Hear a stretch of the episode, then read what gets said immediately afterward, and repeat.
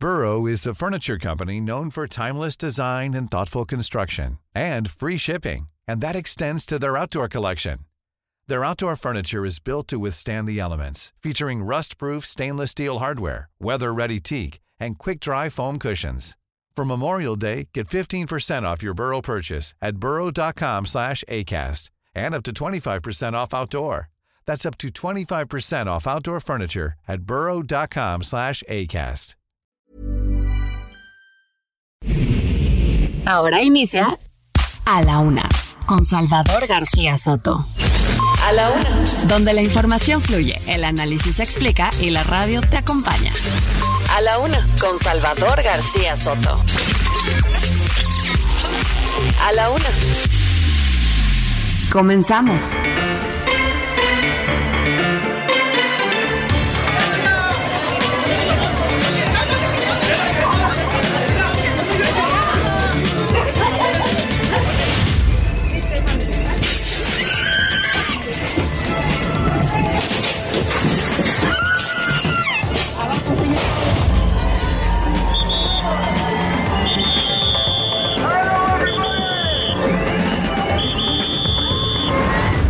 Pues es que quisieran pues que este, les ayudáramos a hacer el caldo gordo.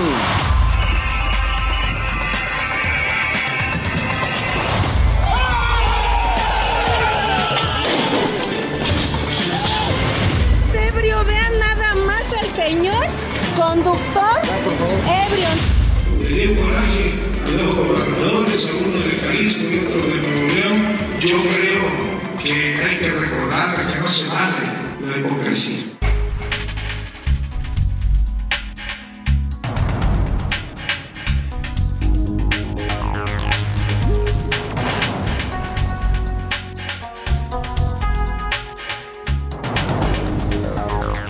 Ya es la una de la tarde en punto en el centro de la República. Los saludamos con mucho gusto. Estamos iniciando a esta hora del mediodía a la una este espacio informativo que hacemos para usted todos los días a esta hora del día. Ya lo sabe, aquí estamos en esta frecuencia, el 98.5 de FM, el Heraldo Radio, para llevarle la mejor información, el mejor análisis, la crítica, las entrevistas, las historias de este día. Todo, todo en este miércoles 19 de octubre a la mitad de esta semana donde deseamos que esté teniendo usted un excelente día. Hasta el momento, que las cosas vayan saliendo bien, que vayan marchando bien para usted, que se vayan cumpliendo todos sus pendientes, sus objetivos, sus metas, sus tareas para este día.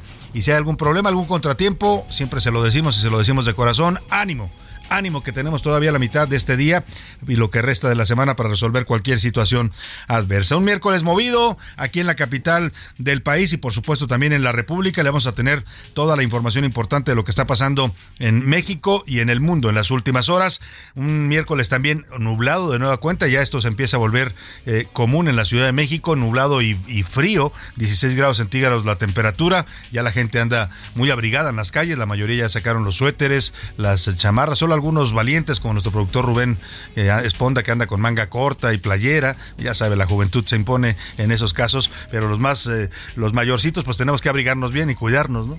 Porque, o los que son más friolentos también, no tiene que ver eh, a veces con la edad. El caso es que pues estamos en esta temperatura agradable acá en la Ciudad de México y le voy a contar todos los temas importantes. Saludamos con gusto antes a toda la gente que nos sintoniza, por supuesto, aquí en esta megalópolis, la gran, noble y leal Ciudad de México, a todos los que nos sintonizan en la zona metropolitana, en el Valle de México, en el 98.5 de FM. Y desde aquí, desde esta frecuencia central, transmitimos en vivo y en directo para usted desde Avenida de los Insurgentes Sur 1271, aquí por los rumbos de la colonia del Valle. Estamos más o menos para que usted se ubique si es de acá de la ciudad y si no, cuando venga tenga una referencia donde está una tienda muy famosa que tiene el nombre de un puerto inglés en la calle de Félix Cuevas, en contraesquina. Aquí estamos los estudios del Heraldo Radio. Y desde aquí saludamos a toda la hermosa República Mexicana, como decía aquella campaña de eh, un canal de televisión, hermosa República Mexicana, desde la Ciudad de México, el Heraldo Radio y a la una te saludan. Saludamos con gusto a la gente de Guadalajara, Jalisco, por supuesto a los amigos tapatíos,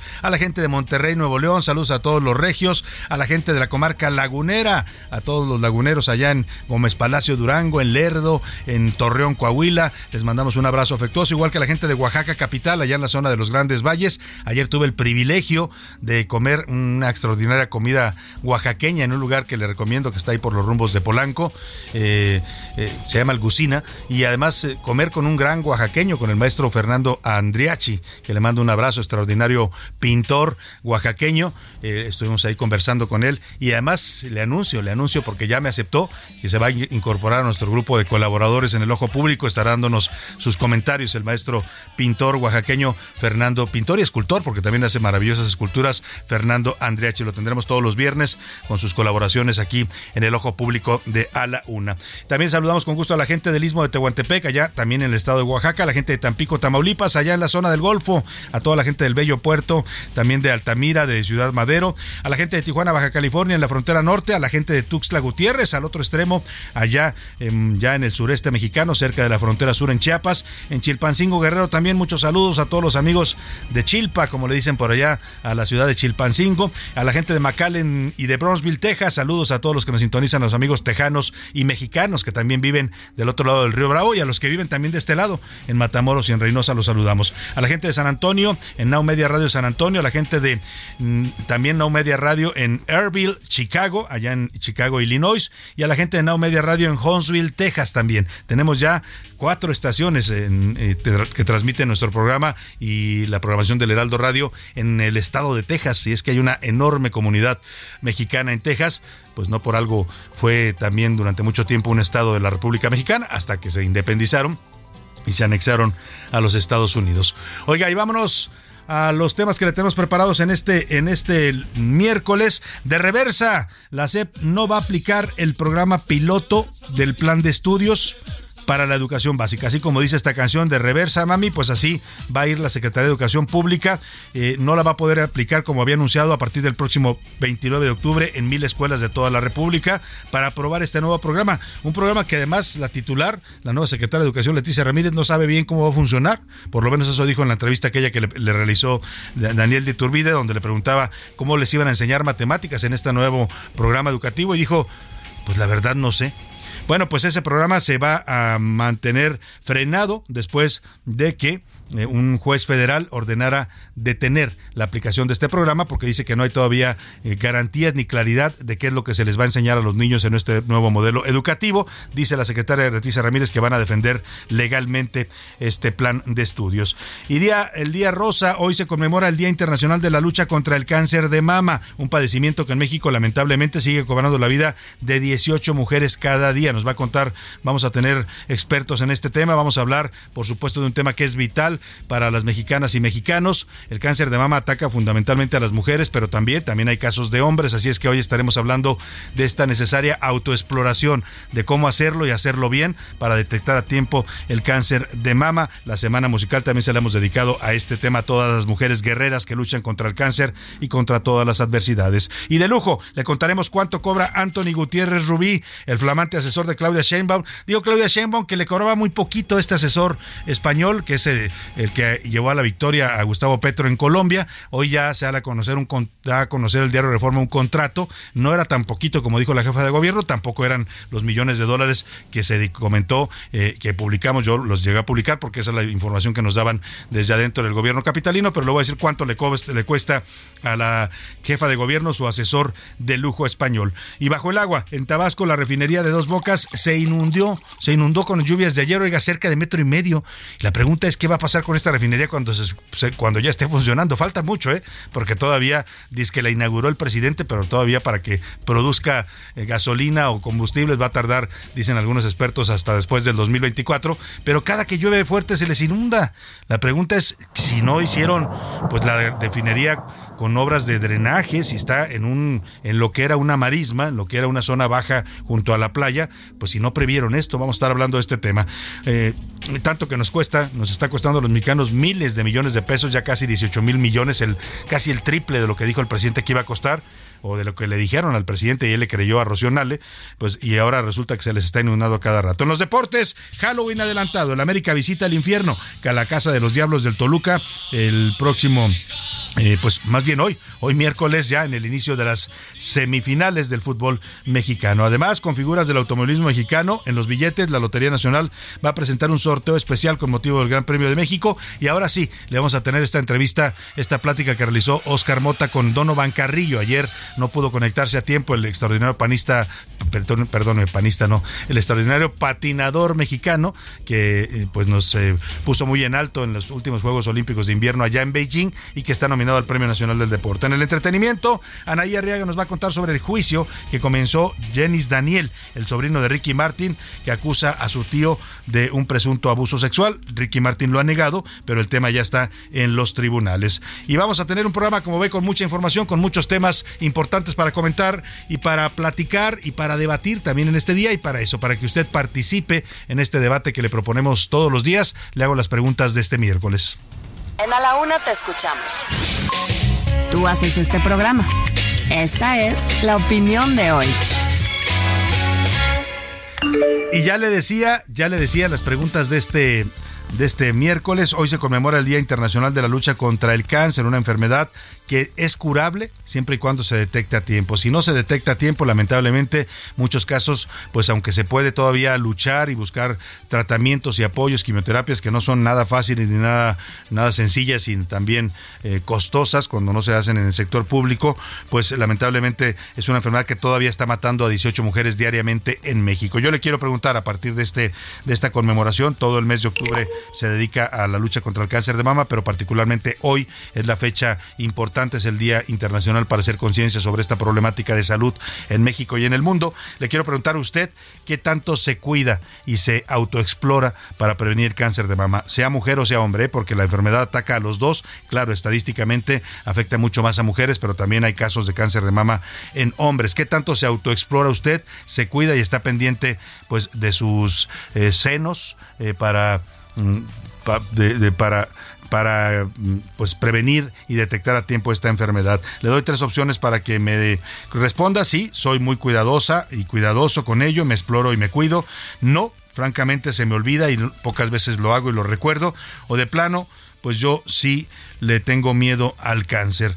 Eh, y también, también lo invitamos en esta fecha tan particular y tan especial. Si usted tiene alguna experiencia que nos quiera compartir en cuanto a la lucha contra el cáncer, sea cáncer de mama o cualquier otro tipo de cáncer, si usted es sobreviviente y quiere contarnos su historia, si conoce algún familiar, alguna tía, hermana, hermano, madre que haya librado esta enfermedad o incluso también lamentablemente que haya fallecido y nos quiere compartir su historia, platíquenos aquí, mandan sus mensajes, con gusto los vamos a leer al aire y siempre puede aportar algo, puede dejar algún mensaje importante para las mujeres y los hombres que estén enfrentando esta enfermedad en este momento.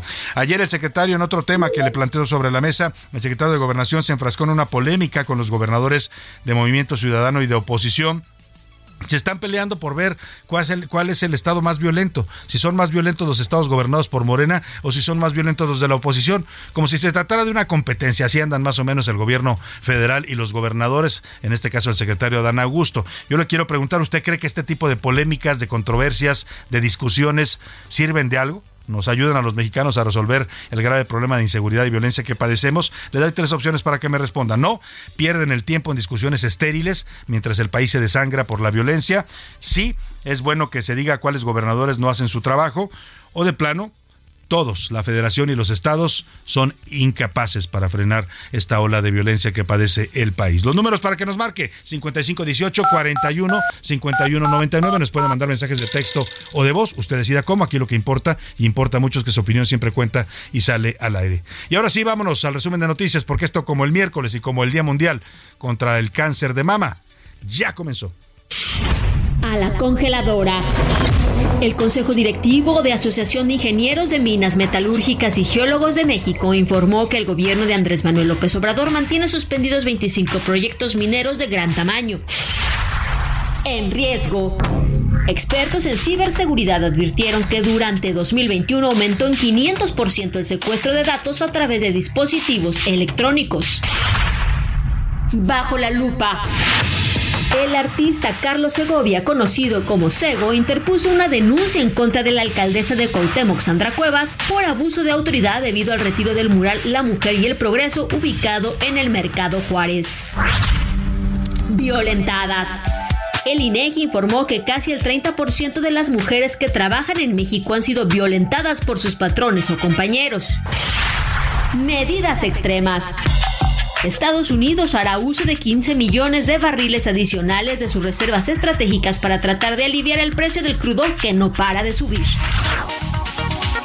Una de la tarde con 14 minutos y vámonos a la información. Ayer en este espacio entrevistamos a la embajadora emérita del Servicio Exterior Mexicano, Marta Bárcena, que también es columnista y colaboradora aquí en el Heraldo eh, de México, y ella eh, comentó algunos temas que tienen que ver con este asunto de la llegada masiva de venezolanos a México que están siendo deportados desde los Estados Unidos y toda esta confusión que ha habido en torno a si sigue el procedimiento contra México en el marco del TEMEC por el tema de la política energética. El presidente dijo que si había desistido ya Estados Unidos de convocar a paneles, el embajador Ken Salazar lo corrigió y en medio de todo eso la embajadora hizo algunas afirmaciones aquí sobre si había habido algún tipo de negociación política para aceptar a los venezolanos a cambio pues de que Estados Unidos frenara sus demandas en el TEMEC. Yo también comento ese tema hoy en las serpientes y escaleras, en, preguntando si se negoció algo políticamente entre el canciller Marcelo Ebrard y el, el secretario de Estado de los Estados Unidos Anthony Blinken el jueves pasado en el diálogo de alto nivel en materia eh, de política y seguridad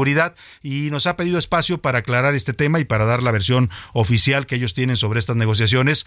El, director para América del Norte de la Secretaría de Relaciones Exteriores, maestro Roberto Velasco, está en la línea telefónica y le agradezco mucho que nos tome esta llamada. Maestro, buenas tardes, qué gusto saludarlo. ¿Qué tal, Salvador? Muy buenas tardes eh, y gracias por este espacio eh, para poder aclarar algunos puntos eh, sobre lo que se ha dicho, como bien señalabas, en algunos espacios informativos. Claro, ¿cuál es la situación? La, la, pregunta que nos hicimos ayer es por qué México aceptó a tantos venezolanos y si esto tiene alguna relación con lo que el presidente afirmó el pasado viernes sobre el TEMEC. Mira, en primer lugar, eso te puedo afirmar categóricamente que no es cierto son dos eh, conversaciones distintas. Eh, leí la insinuación que hizo eh, la embajadora Bárcena y esto pues no tiene ninguna base en la realidad. Em, en la conversación sobre energía que se está dando en el marco del tratado, se acordó en efecto, como dijo el presidente, que no se iniciara eh, un panel en este momento. En efecto, el proceso eh, continúa eh, y los tres países hemos acordado que vamos a seguir las conversaciones para tratar de encontrar una solución amistosa. nosotros pues hemos sostenido obviamente que esta solución pues tiene que ser respetuosa de la soberanía de México. por supuesto que, que entendemos eh, que eh, hay eh, algunas preocupaciones de Estados Unidos y Canadá y eso es lo que estamos conversando en cuanto al tratado. Y es una posibilidad que está prevista en el propio tratado. El, plazo 75 días lo dice el propio capítulo 31 del tratado, se puede extender por acuerdo de las partes y, así sucedió. y, bueno, pues estaremos informando conforme avancemos en esta conversación, que además pues tiene un carácter eh, confidencial, entonces eh, es difícil em, comunicar algunas de las cosas que han ahí sucedido, eh, pero pues lo que te puedo afirmar es que en ningún momento en estas conversaciones ha habido ningún cruce con otros aspectos de la política entre los dos países y además pues cabe recordar frente a esta insinuación de la embajadora Bárcena que es un proceso trilateral. participa también Canadá, eh, y naturalmente, eh, pues que lo que estamos hablando con Estados Unidos en materia de migración, pues eh, dudo mucho que Canadá aceptara una cosa así en un tema que ni siquiera les involucra. y por supuesto, en ningún momento se los hemos planteado.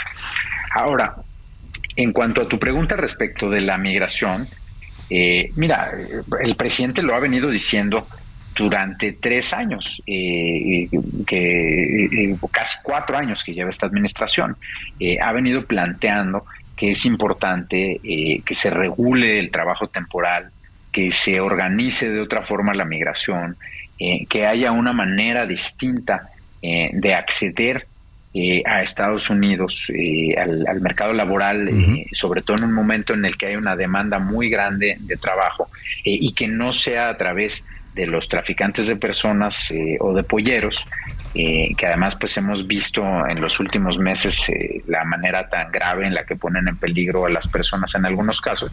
Entonces por eso a lo largo de los últimos meses, porque es una conversación que hemos tenido durante meses, Em, hemos estado hablando con Estados Unidos sobre cómo podemos eh, verificar que se abran nuevas alternativas eh, para la movilidad laboral. Te comento em, los pasos que nos llevaron a este, eh, pues, este acuerdo de cooperación en materia migratoria. Em, primero, Hicimos un programa similar en el caso de los migrantes de Ucrania eh, ante la posibilidad de que hubiera un desplazamiento masivo de personas eh, que funcionó muy bien. Esto eh, lo conversamos en distintos espacios, por ejemplo, en un encuentro que tuvimos en Panamá sobre migración, en el cual también empezamos a negociar la declaración de Los Ángeles sobre migración. Sí y continuamos esa conversación. El programa de Ucrania finalmente eh, se lanzó, tuvo éxito en cuanto a que los ucranianos eh, y ucranianas pudieron llegar directamente a Estados Unidos sin pasar por México. Y pues eh, lo que definimos hacer en esta ocasión fue intentar replicar lo que se hizo con una nacionalidad distinta, en este caso los las venezolanas. Correcto. Eh, se habla de 24 mil eh, permisos humanitarios. Esto es una primera etapa. Es un número que, si el programa funciona, eh, quizás extendamos. Por supuesto que eso dependerá también de la decisión que tome el gobierno de Estados Unidos, pero lo que hemos conversado es que es una primera fase y vamos a hacer una evaluación de cómo funciona. Y de hecho, a partir de ayer ya está en línea el sistema en el que pueden aplicar las y los venezolanos por un permiso humanitario que les permita llegar a Estados Unidos vía aérea. Sí, ayer lo reportábamos, incluso las, las, solicitudes que están presentando en la Comar, pero todo el mundo dice, el maestro Roberto Velasco, que la Comar está rebasada y que México no puede dar tantas solicitudes de asilo. Eh, eh, usted me dice 24 mil eh, venezolanos, pero nos decía el exdirector de Migración, Donatiu Guillén, hace unos días conversábamos con él sobre este tema y él decía que él había registrado el arribo de 30 mil solamente la semana pasada. Aquí la pregunta que yo le hago es, ok, México acepta recibir a estos eh, eh, venezolanos eh, porque Estados Unidos los está expulsando, no es México el que los expulsa, pero, pero ¿qué plan tienen para ellos? Porque parece que la gente está varada, vemos gente en las centrales camioneras, familias con niños que nos dicen que están en la total incertidumbre, que el gobierno de México tampoco les está dando una perspectiva de qué va a pasar con ellos. A ver, en primer lugar, el número de personas que ha sido expulsada hacia México a partir de la entrada en vigor de este programa eh, es eh, apenas un poco más de 3.000 personas y ha sido un número eh, decreciente. En los primeros días fue más alto, pero el día de antier se registraron 251 personas y el día de ayer 179 personas. ¿Qué es lo que va a suceder? Lo que se está planteando es una manera distinta de ingresar a Estados Unidos. No se está vetando eh, a estas personas de ingresar a Estados Unidos. Lo que se está planteando es que haya un ingreso distinto. Todas estas personas que tú mencionabas que han entrado eh, a México eh, previamente, primero, muchas de ellas se internaron ya a los Estados Unidos. Estados Unidos también estaba registrando hasta 1.500 personas que estaban llegando a su frontera al día de nacionalidad venezolana. Eh, y hay un número, por supuesto, que permanece en México. Lo dijimos la semana pasada cuando se anunció el programa. Quienes hayan ingresado a México antes de la entrada en vigor de este programa, van a tener la oportunidad de aplicar eh, para el acceso a Estados Unidos a través de este programa. Bueno, van a tener un permiso humanitario que les va además a, garantizar la posibilidad de tener un permiso de trabajo por dos años en Estados Unidos. Entonces, estas personas que están en este momento en México eh, que ya habían entrado a nuestro territorio previo a este anuncio, van a tener esta posibilidad. Vamos a estar eh, haciéndoles llegar la información a estas personas y por supuesto, además, como eh, lo hemos hecho previamente, van a tener la oportunidad de eh, solicitar refugio en nuestro país. Ahora, ¿cuál es el mensaje central? Si las personas que vienen eh, de, nacionalidad venezolana quieren ingresar a Estados Unidos, la vía para hacerlo no es a través de México, es a través de este nuevo sistema que se está implementando. Y eh, también muy importante, porque mencionabas cómo se va a atender a estas personas que están devolviendo a territorio mexicano. Bueno, se están atendiendo eh, en los centros integradores de migrantes que están eh, recibiendo a estas personas y donde se presta atención eh, estamos trabajando con ACNUR, con UNICEF, con la Organización Internacional de la Migración eh, y con albergues de la sociedad civil para atenderlos y vamos a continuar con esta atención. Pues maestro Roberto Velasco, le agradecemos esta precisión. Dice usted, no hay negociación política, son caminos distintos el tema migratorio y el tema del TEMEC y la seguridad. Pues le agradezco la precisión y el, contacto, maestro. Muchas gracias. Al contrario, gracias a ti, Salvador, y excelente día. Muy buenas tardes. Vamos a la pausa y volvemos con más. Heraldo Radio, la H se lee, se comparte, se ve y ahora también se escucha.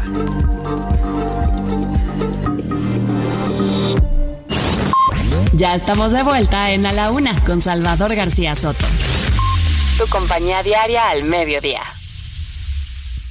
En el aniversario Soriana lo damos todo. Aprovecha detergente Ace en polvo de 750 gramos de 30.90 cada uno, 2 por 40 pesos. Y cloro regular de 3.8 litros de 43.90 a solo 30 pesos. Soriana, la de todos los mexicanos. A octubre 26, aplican restricciones.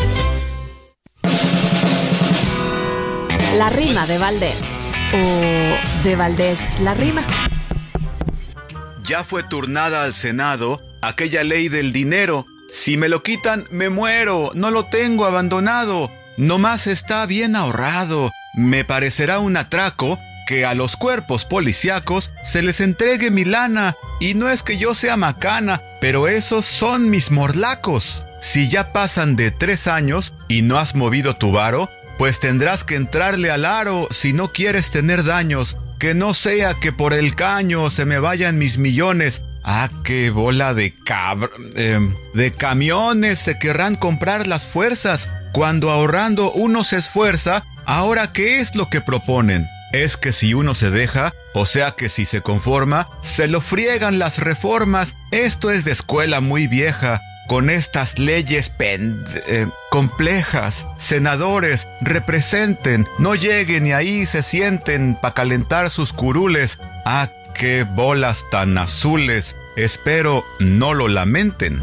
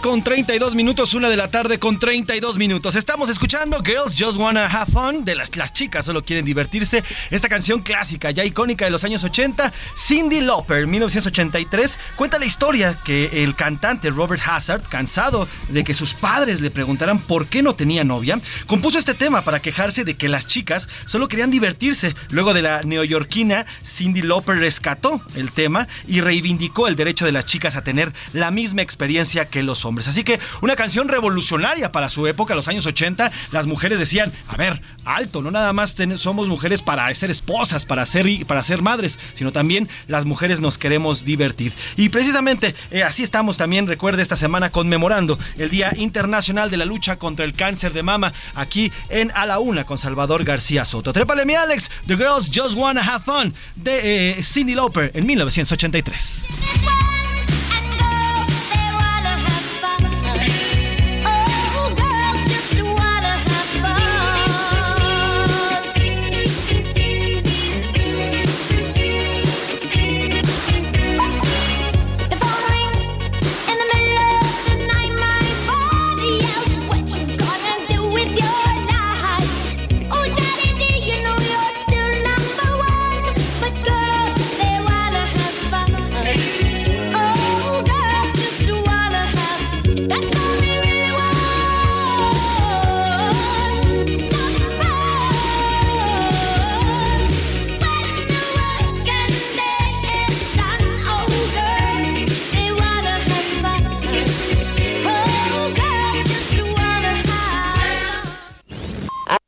Con Salvador García Soto. Una de la tarde con 34 minutos. Seguimos con usted aquí en A la Una. Escuchábamos esta gran canción que nos comentaba José Luis Sánchez de Cindy Lauper. Las chicas solo quieren divertirse. Una canción allá por los años 80 que reivindicaba y eran los inicios de este movimiento eh, feminista de empoderamiento de las mujeres que hoy pues es toda una eh, tendencia en el mundo. Eh, las mujeres cada vez están accediendo a mayores puestos políticos, empresariales, directivos y eso de verdad da gusto. Necesitamos un mundo más femenino, un mundo que pues eh, pruebe que también las mujeres, eh, como parte importantísima de este planeta, de estas sociedades, tienen derecho a dirigir al mundo, como reivindicaban aquellas canciones de los años 80. Y oiga, estamos de plácemes hoy aquí en A la Una, estamos recibiendo en la cabina, nos da muchísimo gusto al Juan Duarte Cuadrado, él es embajador de eh, España en México y está estrenándose en este cargo y nos da mucho gusto que eh, nos visite aquí en el Heraldo Radio y por supuesto en A la Una. Bienvenido, embajador, qué gusto tenerlo aquí. Muchas gracias, encantado. Está usted recién llegando a México, ha presentado sus cartas credenciales ya al presidente López Obrador. Lo primero que quiero preguntarles es cómo le fue en esta reunión con el presidente, sobre todo por los antecedentes en los que se lamentablemente hemos tenido en esta relación con, con España a partir de, algunas diferencias en, marcadamente con el gobierno de López Obrador. Sí, me, fue muy bien, pero, pero antes me gustaría destacar que llega el día 21 de, septiembre, eh, o sea que no, no llevo ni un mes, y la verdad es que el, que el gobierno mexicano ha acelerado muchísimo esta ceremonia, ¿no? Para que yo pudiera eh, presentar cartas credenciales al, ante el presidente López Obrador. El, encuentro fue breve y muy cordial. El presidente estuvo muy, muy correcto y, bueno, pues eh, repasamos muy rápidamente la importancia de las relaciones bilaterales, ¿no? lo importantes que son.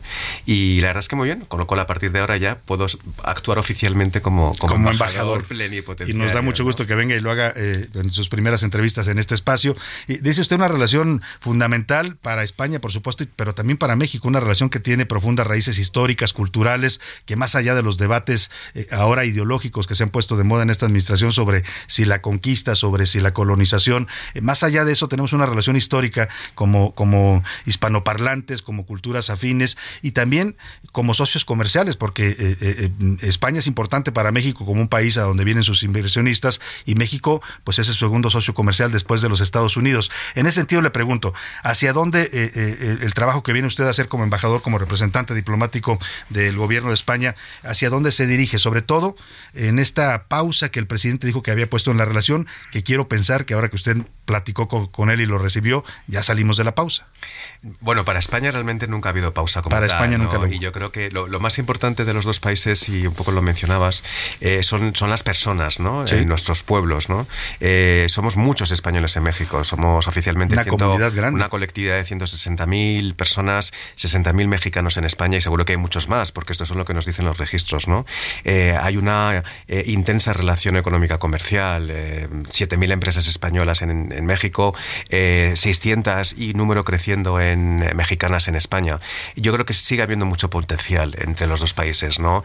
tenemos retos comunes además, todo lo relacionado con, con, la energía limpia, la transición ecológica, trabajar juntos también para la cohesión social. Te escuchaba antes de entrar el tema de la mujer. yo creo que muchos ámbitos en los que España y México tienen puntos en común y, ámbitos en los que hay que seguir trabajando juntos. Este tema en particular que menciona usted de las energías limpias ha sido un tema de debate pues y de fricción en la relación a partir de un caso particular de una empresa eh, española que opera en México no de ahora sino de hace ya varios sexenios Iberdrola que ha tenido estas diferencias con el gobierno en el marco de los cambios a las eh, políticas energéticas.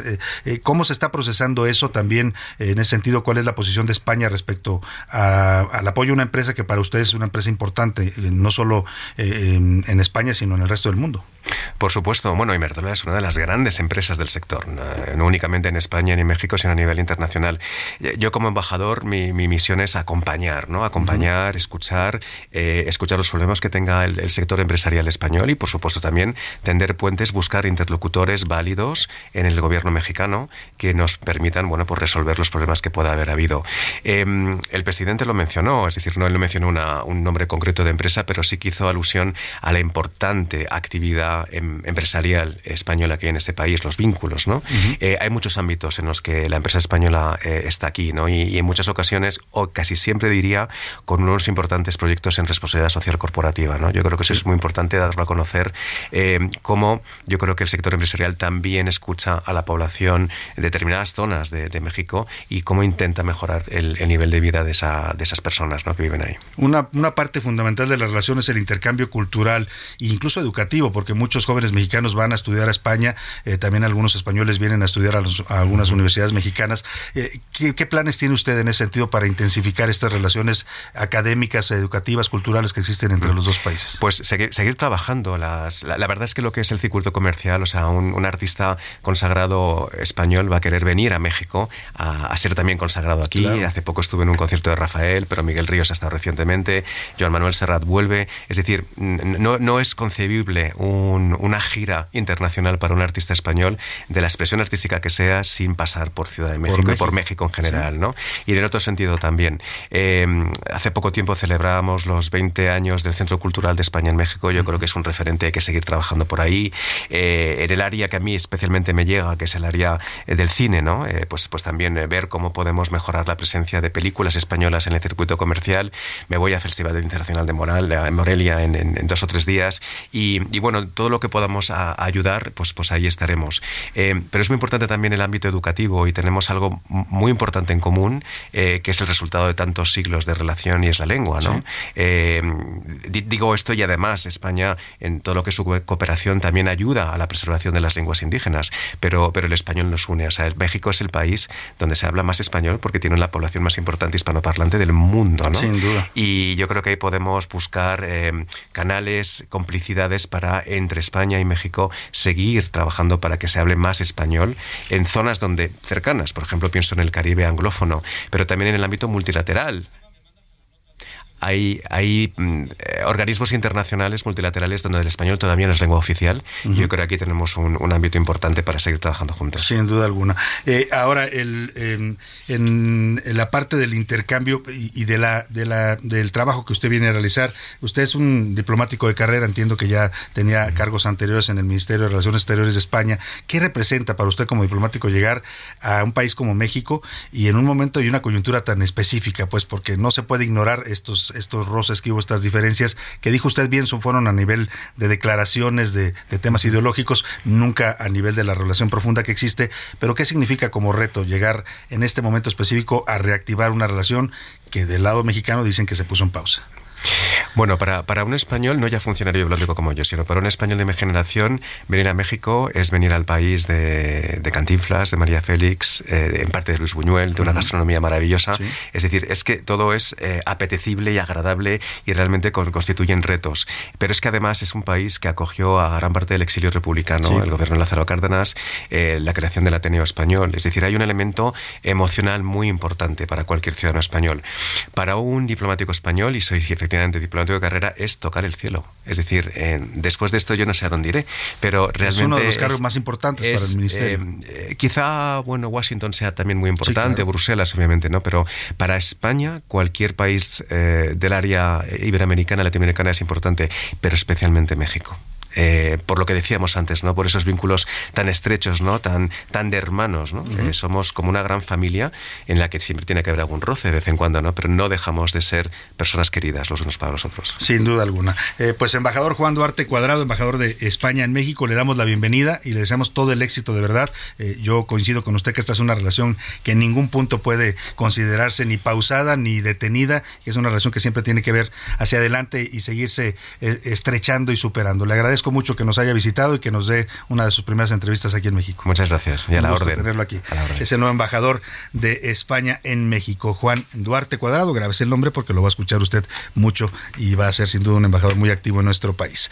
Vámonos a este día que estamos conmemorando la lucha contra el cáncer de mama a nivel internacional es el día central. Todo el mes hemos participado de esta eh, pues eh, campaña a nivel internacional para concientizar sobre esta grave enfermedad que afecta por igual a mujeres eh, que a hombres. Estadísticamente son más las mujeres que lo padecen. En México le decía 18 mujeres lamentablemente mueren diariamente todavía por no detectar a tiempo el cáncer de mama. Es una enfermedad curable, pero que si no hay una adecuada autoexploración, un cuidado y un seguimiento, pues puede ser letal. Milka nos preparó este panorama sobre el cáncer de mama en México.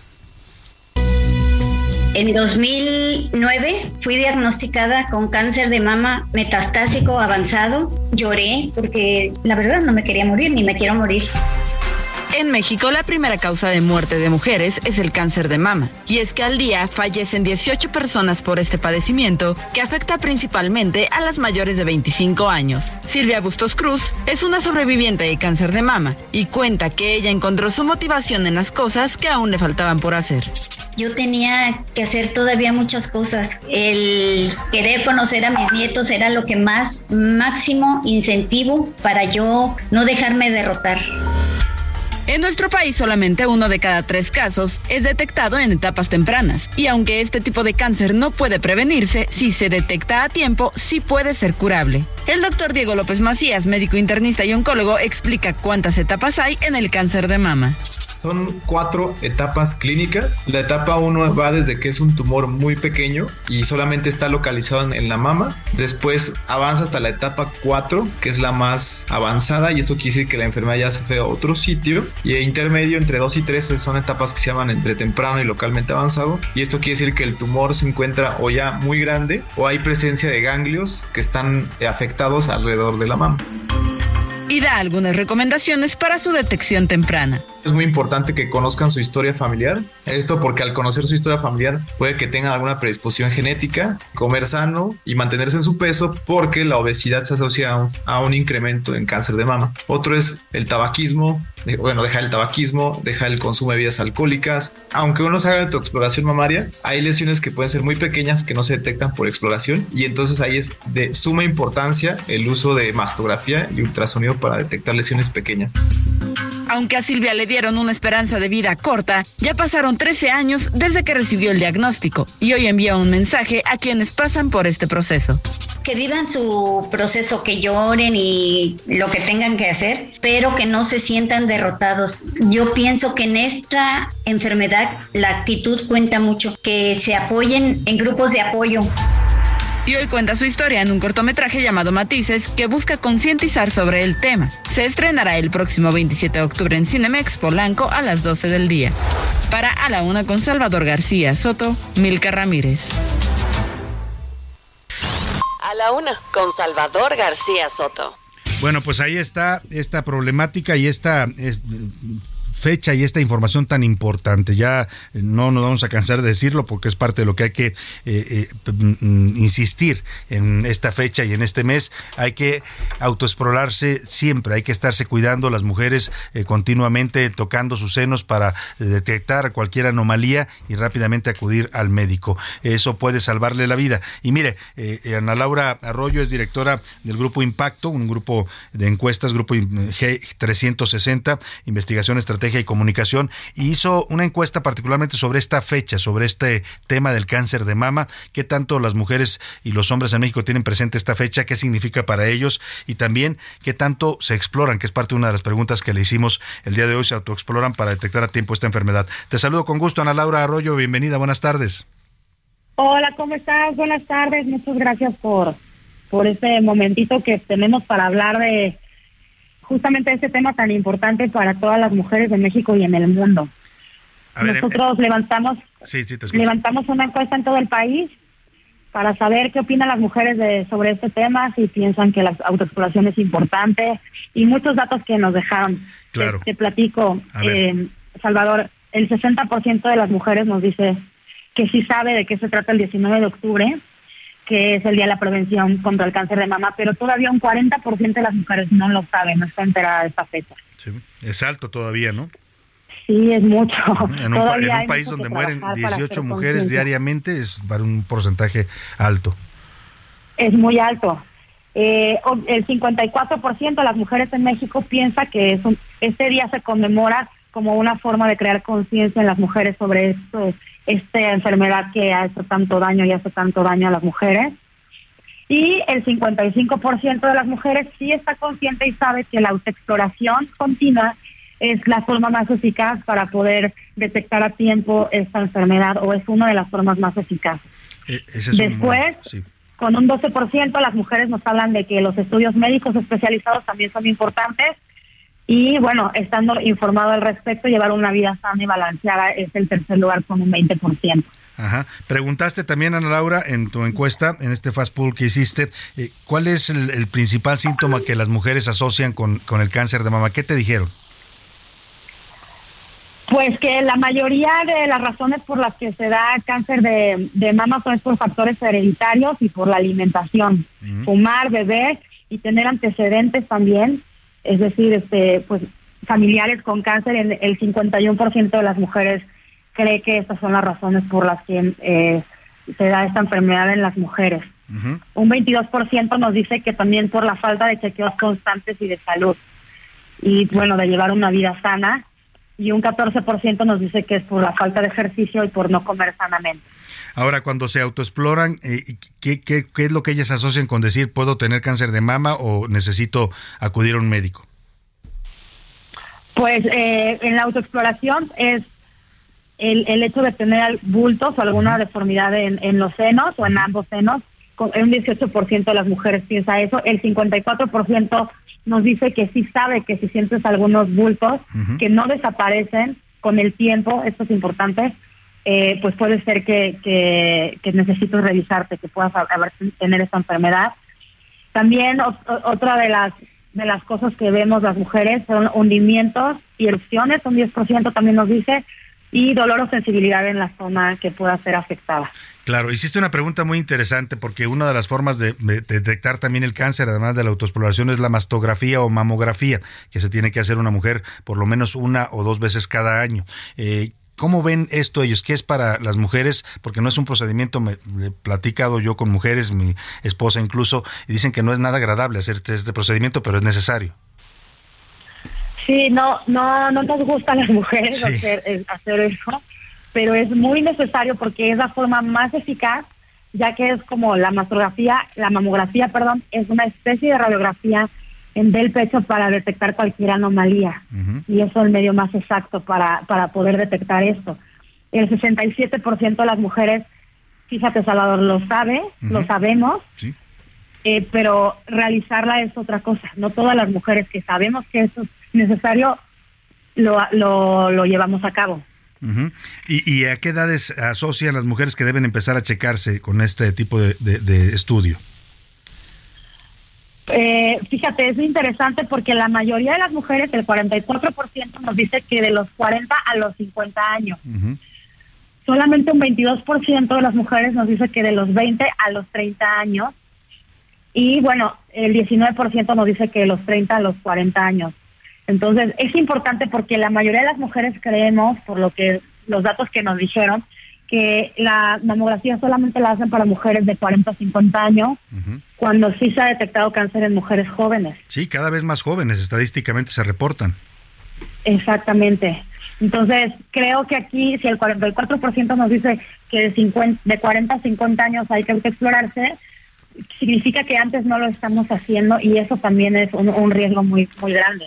Ana Laura Arroyo, finalmente te pregunto como experta en estos temas de, opinión pública, de encuestas, eh, eh, ¿cuál es tu conclusión después de esta información que arroja tu, tu encuesta sobre el Día Internacional de la Lucha contra el Cáncer de Mama?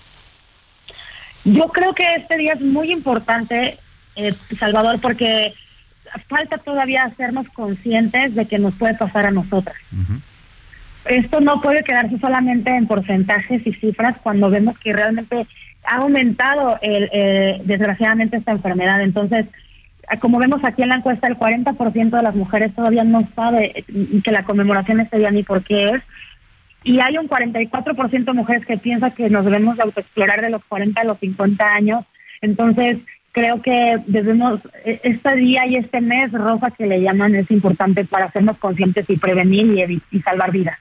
Pues Ana Laura Arroyo, como siempre te agradecemos tus encuestas. Tienes una del Estado de México, pero ya no me da tiempo de preguntarte ahorita, pero si te parece te buscamos de aquí al viernes para comentar cómo van las mediciones de eh, rumbo a las elecciones del Estado de México el próximo año. ¿Te parece? Claro que sí, Salvador, con mucho gusto. Muchas gracias, Ana Laura Arroyo. Gracias a ti. Hasta es directora de G360, Grupo Impacto, Investigación, Estrategia y Comunicación. Vámonos a la pausa con música. Esta canción es de estreno, se acaba de estrenar, tiene 12 horas que la sacaron, eh, la dio a conocer Ana Torroja, usted la recuerda bien, vocalista del Grupo Mecano, y la canción se llama Pasos de Gigante, se la dedica a las mujeres en la lucha contra el cáncer de mama. lo que estaba por venir, qué tonta fui, qué ingenuidad. Dejé por el miedo de enfrentarme a mi reflejo. Pero al verme en el espejo simplemente sonreí porque aquí estoy, nunca me fui. Tengo una maleta llena de recuerdos, tengo la esperanza de quien vence al miedo. No le cambia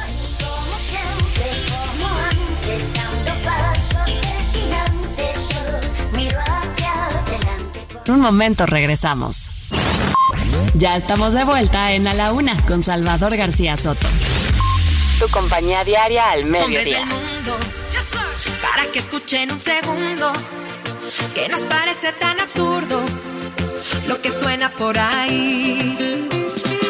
Canciones necias con letras que no nos respetan y no me cabe en la cabeza porque nos pintan así. Nosotras somos mucho más que sexo. Un par de pechos, un bonito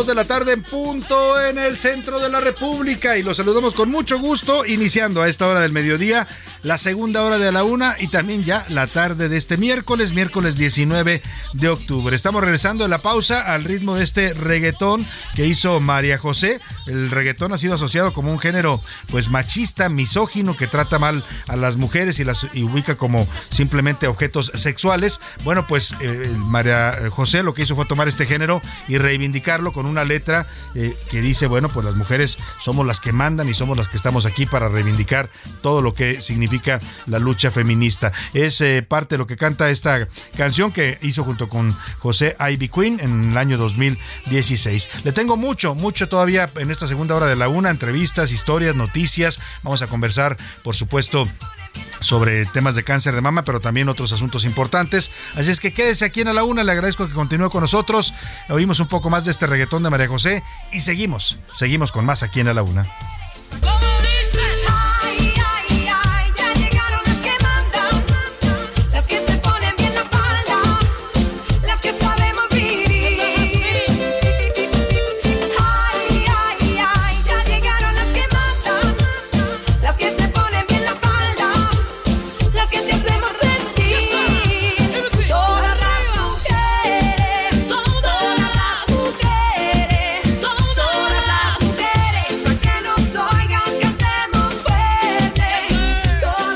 Y vamos a los temas que le tenemos preparados en esta segunda hora. Vamos a platicar sobre este programa educativo, nuevo plan de estudios de la SEP, que no se va a poder aplicar, como lo habían anunciado a partir del 29 de octubre, porque un juez federal dijo que no, que este programa eh, puede poner en riesgo los derechos a la educación de los niños, que no se sabe todavía cómo son estos contenidos ni qué cambios le van a hacer.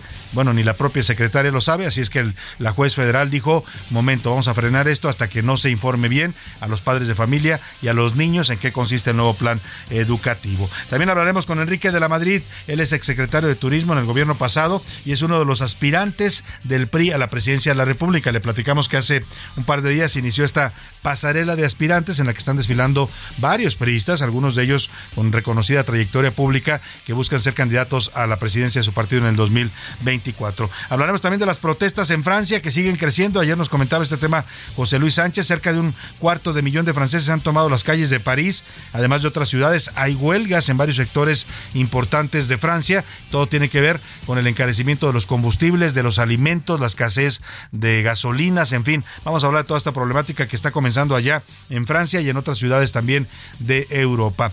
Y tenemos muchos temas más en esta segunda hora, pero siempre a esta hora del día lo más importante es escucharlo a usted, escuchar su voz, sus opiniones y sus comentarios. Hoy le hicimos preguntas interesantes y para escuchar su respuesta ya están conmigo aquí en la mesa y les doy la bienvenida a Milka Ramírez. Milka, ¿cómo estás? Muy bien, Salvador, ¿tú cómo estás? Muy bien, oye, interesante esta pieza que hiciste sobre el cáncer de mama.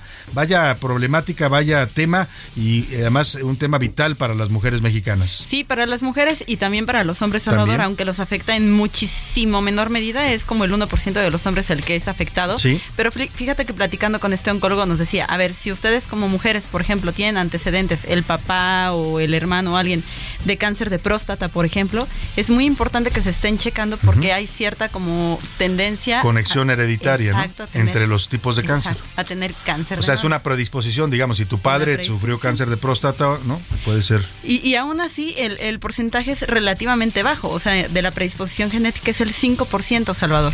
Entonces, hay que checarnos, todos tengamos o no tengamos tengamos o no tengamos antecedentes. eh, antecedentes hereditarios. Y el dato que comentas de la estadística de los hombres, me decía nuestro productor Rubén Esponda que uno de cada 100 hombres en Estados Unidos eh, padecen cáncer de mama también. Por eso decíamos que también los hombres es importante estar pendientes y tocarse. Si se detecta también alguna bolita, algo que le duele en el pecho, pues tiene que también acudir al médico. Bienvenida Milka y José Luis Sánchez. Aquí anda ya nuestro jefe de información. ¿Cómo estás, José Luis? Salvador García Soto, buen miércoles, buena mitad de semana. Milka Ramírez, ¿cómo están? Bonito miércoles. Y bueno, pues sí, importantísimo este día, pero recordarlo, el cáncer pues está todo el año y hay que seguir y hay que cuidarnos. No es un tema de un mes o de ¿eh? un día, no es un tema de, de- de toda la vida, de una exploración continua, de hacerse sus mastografías a tiempo, ¿no? Eh, y bueno, pues aunque son molestas, incómodas para las Sí, mujeres, sí. son necesarias. Es como el examen de próstata para los hombres, ¿no? No es, no es algo agradable, pero hay que estarse checando también continuamente. Oye, José Luis Sánchez, eh, veo que José Luis está aprovechando la moda ya invernal. Ah, o sea, sí, yo estoy con todo, ¿eh? José Luis ya empezó a sacar los suéteres de cuello alto, ¿no? Y, Sí, y anda luciendo todos los días su, su, su, su- su cuerpo de, de fitness, ¿no? En fin. Pues bien, más, pues más bien, es que sí, el, el frío sí lo apremia, la verdad sí lo- Yo en las noches, por ejemplo, que tengo a veces rinitis, sí me da una alergia horrible por el frío que está bajando Baja la temperatura, ya la Ciudad de estamos México, llegando en las tardes, noches a los 12 grados centígrados, 10 grados centígrados, ya se, se siente algo de frío. Pero bueno, donde no se siente frío es en nuestro público, porque es. siempre está dispuesto y listo para comentar y para participar. Hoy le hicimos dos preguntas importantes, una de ellas tiene que ver con estas polémicas que se traen el secretario de Gobernación y algunos gobernadores de los estados, en este caso el eh, gobernador de Jalisco, eh, el emesista Enrique Alfaro, que están discutiendo sobre cuáles estados son más violentos, los que gobierna MC, los que gobierna el PAN, los que gobierna Morena, los que gobierna el PRI. Bueno, ya casi no hay que gobiernar el PRI, ya los perdieron casi todos, pero están discutiendo eso como si fue la violencia, la inseguridad fue un tema político, como, como si no nos afectara a todos los mexicanos, vive usted donde viva, así viva en Tijuana o viva en Tapachula, la violencia eh, es transversal en este país y afecta a todos la geografía nacional y a todos los sectores sociales. Esa fue una primera pregunta que hicimos, José Luis. La segunda. Sobre el cáncer de mama, Salvador, este tema, si se cuidan, si no se cuidan y también si tienen experiencia que nos lo compartan a través Si nos quieren compartir sus historias, ¿no? Y es momento entonces de preguntar en este programa. ¿Qué dice el público? Muchos mensajes, Salvador. Ya nos llegó un audio, ahorita se lo estoy compartiendo a nuestro productor Rubén Esponda para que nos lo ponga ahorita al aire. Pero por lo pronto nos dice Carola Guerra. Don Salvador y su gran equipo, muy buenas tardes. Y nos lo ponen mayúsculas. Yo sí le tengo miedo al cáncer. Y por desidia, no me había hecho mi mastografía. Ya está agendada y primero Dios, deseo que espero salga todo muy bien. Le mandamos un, aplauso para usted y ojalá que todo salga bien. Y pues sí, hay que echarle valor al asunto. Dicen que el miedo, el miedo es, es importante para los seres humanos porque nos ponen alerta, pero no hay que permitir que nos paralice, ¿no? Exactamente. Nos dice Carola, por favor, un saludo a mi hija Ana María, que anda pachorrada porque se esguinzó su pie ayer en la escuela. Ana María, ánimo, ánimo. Milka te entiende porque ella también ha dado malos pasos últimamente. Buenas que tardes. te recuperes pronto. Buenas tardes, amigos del mejor noticiario de la radio. Bien o mal, no- noticiario de la radio. Bien o mal, son parte de nuestra historia los españoles y no se puede ignorar y tenemos Exacto. que estar con ellos. Y referente al cáncer de mama, hay que seguir adelante con la campaña de exploración, sin tregua. Y un abrazo para todas las mujeres luchadoras que hoy pelean esta lucha. Oye, saludos desde la laguna. Saludos a todas las mujeres guerreras que están peleando por su vida. Ánimo, ánimo, sí se puede. El cáncer es curable siempre y cuando sea detectado y atendido a tiempo. Me iba a decir que me cayó muy bien el embajador. Eh, eh, los españoles tienen esto, que hablan muy directo, muy francos y contestan lo que uno les pregunta, ¿no? Cuando usted, usted entrevista a un político o a un diplomático mexicano, siempre les dan la vuelta y se van por las ramas. Él contestaba directo, ¿no? Y me gustó esta actitud de decir, pues a ver, el presidente López Obrador habrá dicho mucha pausa, mucha pausa, pero para nosotros la relación con México sigue siendo una relación estratégica e, e importante, ¿no? Sí, tal cual te lo dijo. Eh, Salvador, el gran equipo que participa en A la Una, los saludo desde Monterrey, Guillermo Villarreal. Nuestro servicio exterior de carrera definitivamente está a la altura del embajador. Qué gran personaje el que entrevistaste Sí, esta tarde, Salvador. sí. Lastimosamente es que están colocando ahora de parte de México, pues personajes que no tienen esta carrera. Fíjese, esta es carrera. interesante su observación, Guillermo, porque efectivamente nosotros mandamos de embajador a un exgobernador de Sinaloa que no, no tengo nada contra él, es- lo conozco, a Quirino Ordaz, es un, hizo un gobierno bien calificado por los sinaloenses, pero no tiene experiencia diplomática, no sabe de diplomacia. En cambio, ellos mandan a un diplomático de carrera y se le escucha al hablar que sabe de lo que está hablando. En fin.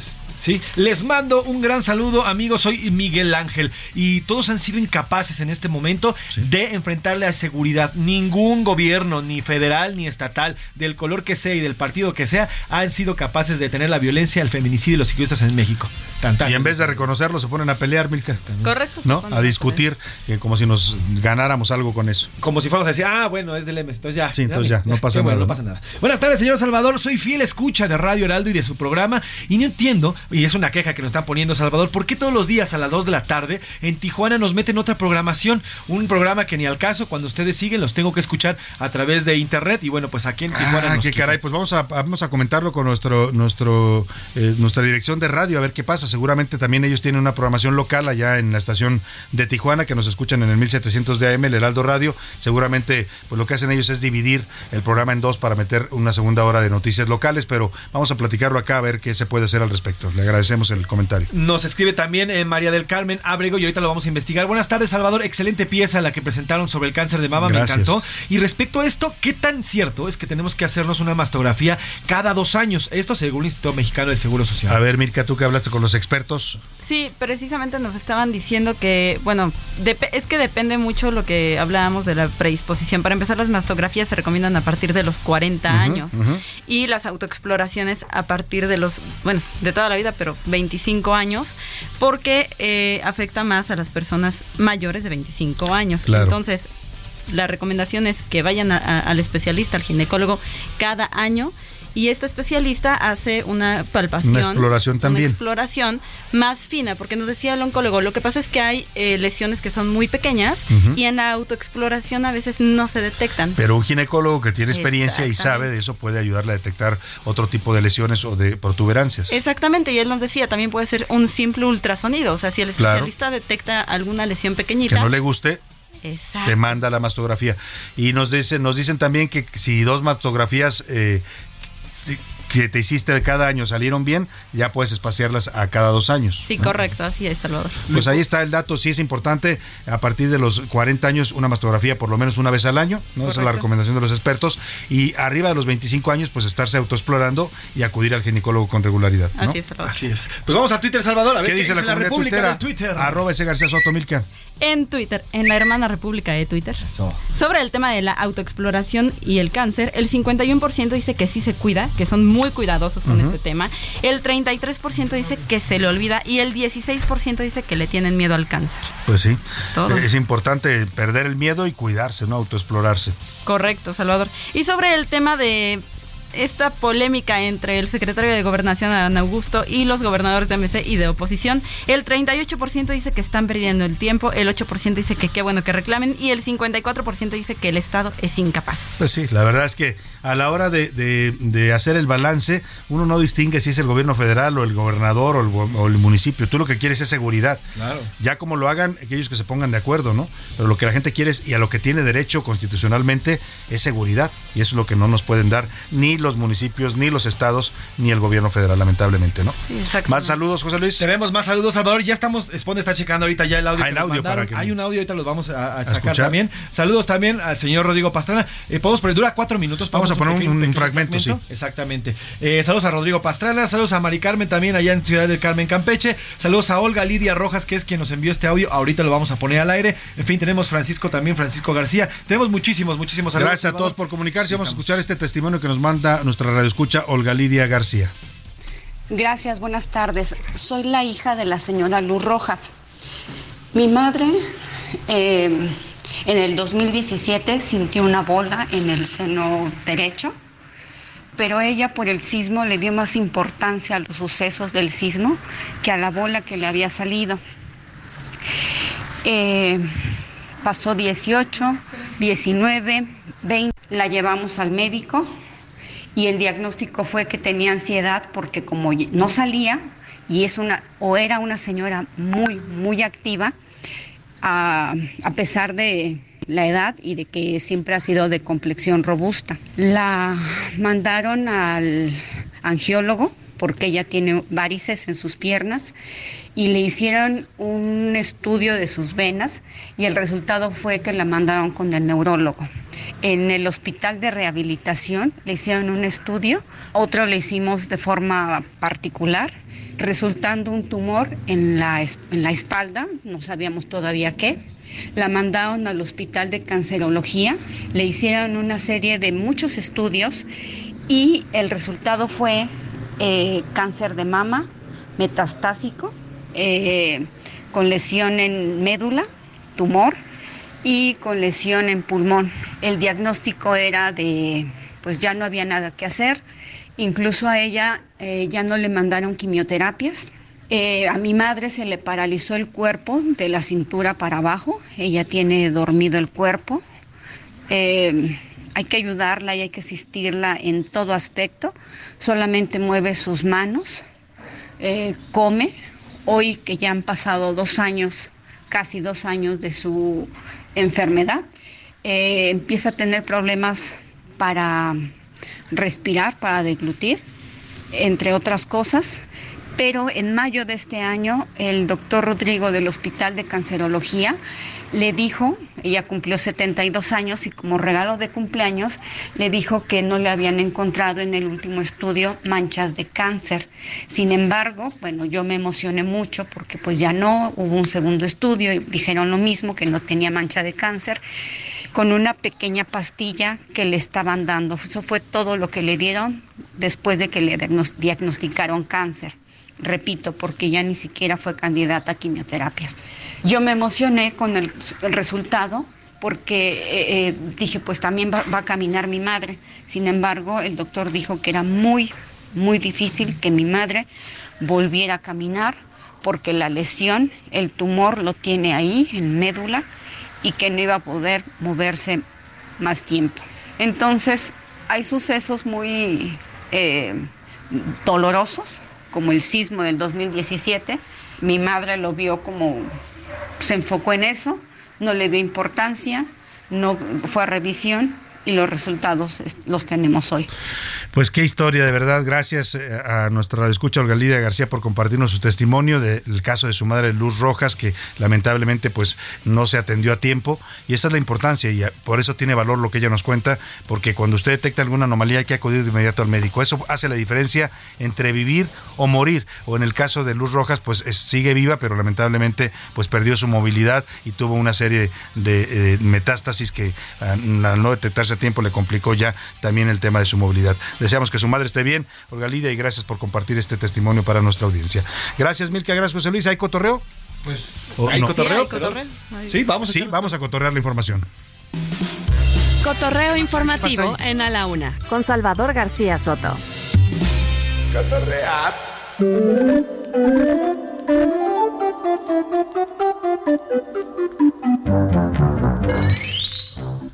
Milka Ramírez, ¿qué nos trajiste? Escuchar esto, Salvador. Si tú te vas, yo me voy. Eso ya es en serio. Si tú te vas, yo me voy. Esta es la de quién se lleva al perro. Exactamente, es esta canción. Y es que, ¿qué crees, Salvador? En Argentina hay una pareja que se está peleando la custodia de los perros. Entonces ellos se están separando, tienen 47 y 46 años, 47 y 42 años, y el tema llegó hasta los juzgados familiares. Y entonces el juez dijo, está bien, esto es una familia multiespecie y vamos a declarar días para visitar al perro, O sea- pensión alimenticia. ¿En serio? ¿En serio? ¿Y eso legalmente ya en las leyes mexicanas? No, no, no, esto es en Buenos Aires. Ah, en Buenos Aires, Argentina. claro, claro, dije, Exactamente. ay, y hay un tema Tengo que, que, cuidar a mis perros. sí, hay un tema que, que les queda por definir y es que el, el marido le gusta darle empanadas a los perritos. Ajá. Y la esposa no, Ella no está de acuerdo. Entonces todavía falta que el juez defina esos últimos detalles. La pero custodia de los es perros, le- ¿no? Lo que es decía esta canción de. ¿cómo se llama este, este dueto? Jesse Joy. De Jesse De Joy, Jesse ¿no? Joy. Pues ahora es realidad ya en las leyes argentinas. Gracias, Milka. José Luis Sánchez, rápidamente. Salvador, yo te quiero contar rapidísimo de un, eh, un, un conductor de un metro. El del metro ayer fue resalido. Ayer, ¿Qué cosa? íbamos en el metro Xola, iba el, el tren normalmente como va en el metro, y de repente se abren las puertas erróneas. A los pasajeros se dan cuenta que el conductor, pues no venía en el mejor estado posible. Reportan que venía ebrio. Y bueno, vamos a escuchar un parte del audio cuando le están aplicando el alcoholímetro. O sea, lo sacaron, la policía iba tomadísimo. Escuche usted lo que les decía a los policías cuando lo detuvieron. ¡Ay, cómo no! ¡Velo cómo viene! ¡Así o más la patrulla. Viene súper ebrio el conductor. Tienen un paro para que no me corran, no sean cabrones. A Chile, esa es mi vida. Esa es mi vida. Aplicó la de José José. Ya ustedes ¿No? dirán si venía borracho o no el conductor. Bueno, imagínese un conductor del metro en estado de ebriedad manejando un convoy del metro. Con razón pasa lo que pasa en esta administración en el metro. De tanta tragedia, tanto accidente, pues mire, ni siquiera tienen cuidado en el estado de los conductores. Gracias, Milka. Gracias, José Luis. Gracias, Vámonos a otros temas importantes. A la una, con Salvador García Soto.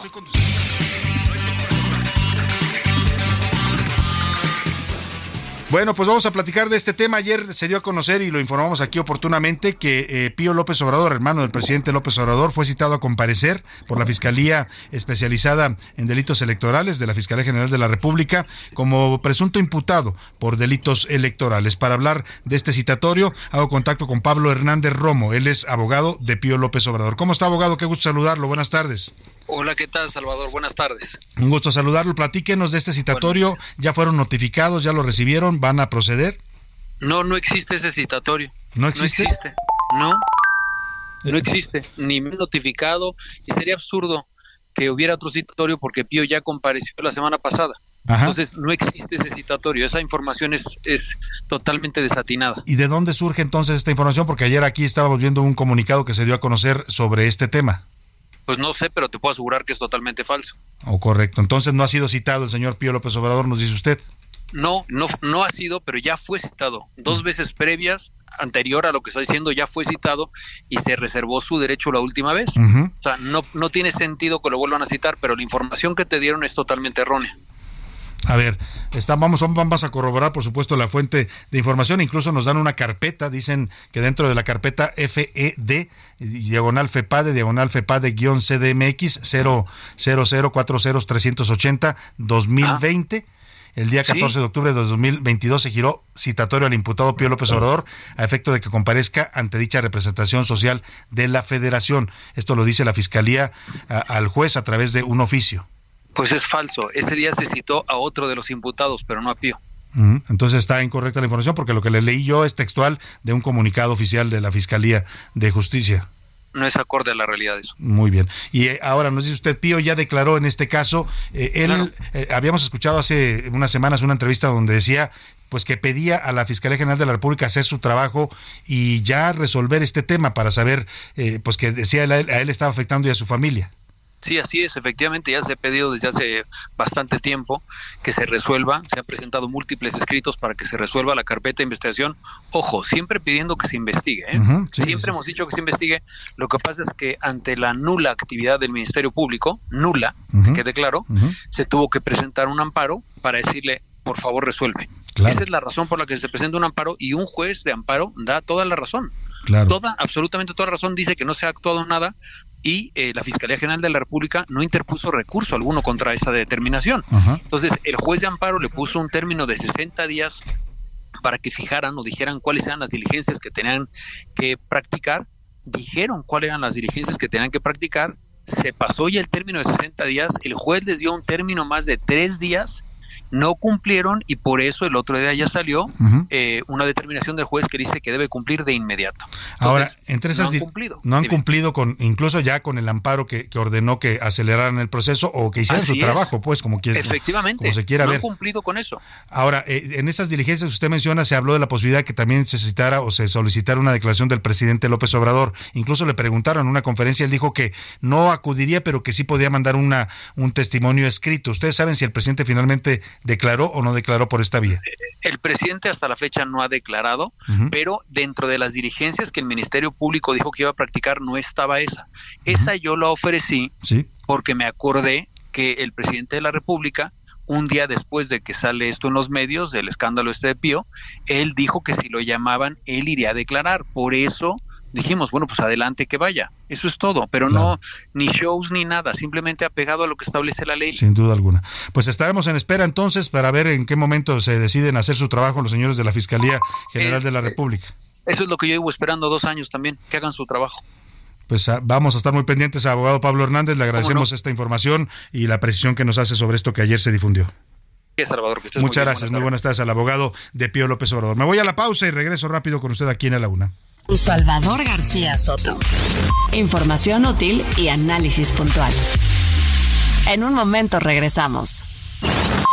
Ya estamos de vuelta en la Una con Salvador García Soto. Tu compañía diaria al mediodía.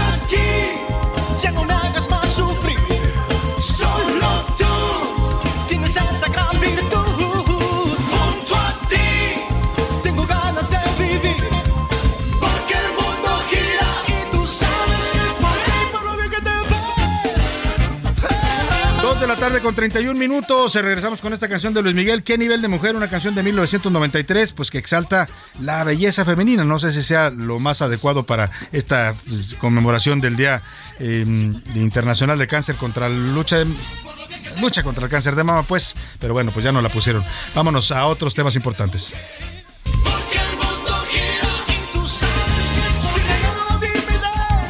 A la Una con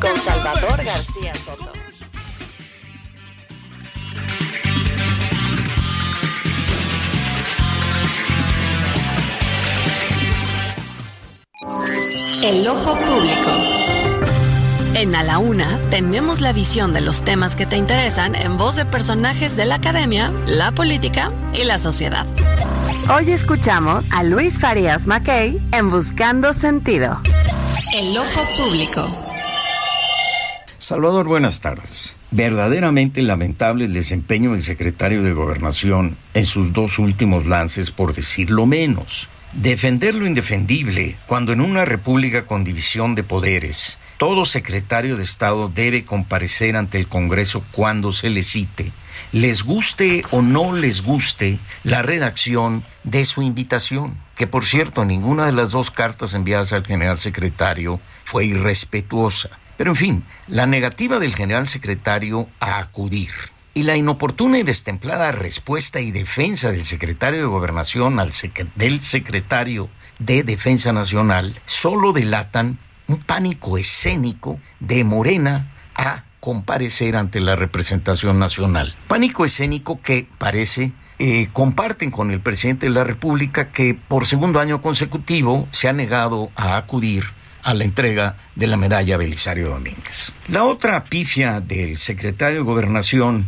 es señalar la paja de la inseguridad en el ojo ajeno de Jalisco y Nuevo León para no ver la viga de las inseguridades en las entidades que gobierna Morena. Pero en fin, mi querido Salvador, eso es lo malo de mezclar la responsabilidad pública con la campaña adelantada. Muy buenas tardes. A la una, con Salvador García Soto. Dos de la tarde con 33 minutos. Qué interesante la reflexión de Luis Farías Mackey, nuestro colaborador aquí en el Ojo Público, en esta sección eh, que titula En Busca, Buscando Sentido, porque habla justamente de lo que está pasando con este tema de los cables militares que fueron hackeados a la Sedena. Son documentos oficiales, ¿eh? Son todos reportes de la Sedena, reportes de inteligencia, muchos de ellos, y lo que ha hecho el gobierno de López Obrador es no dar explicaciones sobre lo que se ve en esos comunicados. Y hay cosas muy delicadas, por ejemplo, estas acusaciones que le hacían al secretario de Gobernación de haber nombrado en su gabinete en áreas de seguridad a personas vinculadas al cártel Jalisco Nueva Generación. Cuando le preguntaron al presidente, pues defendió al secretario, dijo que para él era una persona honrada, que no, pero no dan explicaciones.